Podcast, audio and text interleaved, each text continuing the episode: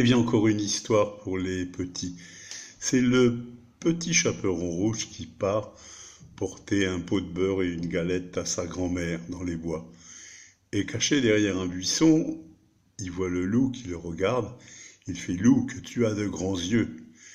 Et le loup se bat en courant et tout. Le petit chaperon rouge continue vers là, chez sa grand-mère. Et puis encore, il revoit le loup. Oh, il fait Loup, que tu as de grandes oreilles. Et là, le loup se rebarre encore en courant. Et puis finalement, le petit chaperon rouge retrouve le loup derrière un buisson et lui dit Oh loup, que tu as de grands dedans. Et le loup dit Bon, ça suffit maintenant, tu vas me laisser chier tranquille, toi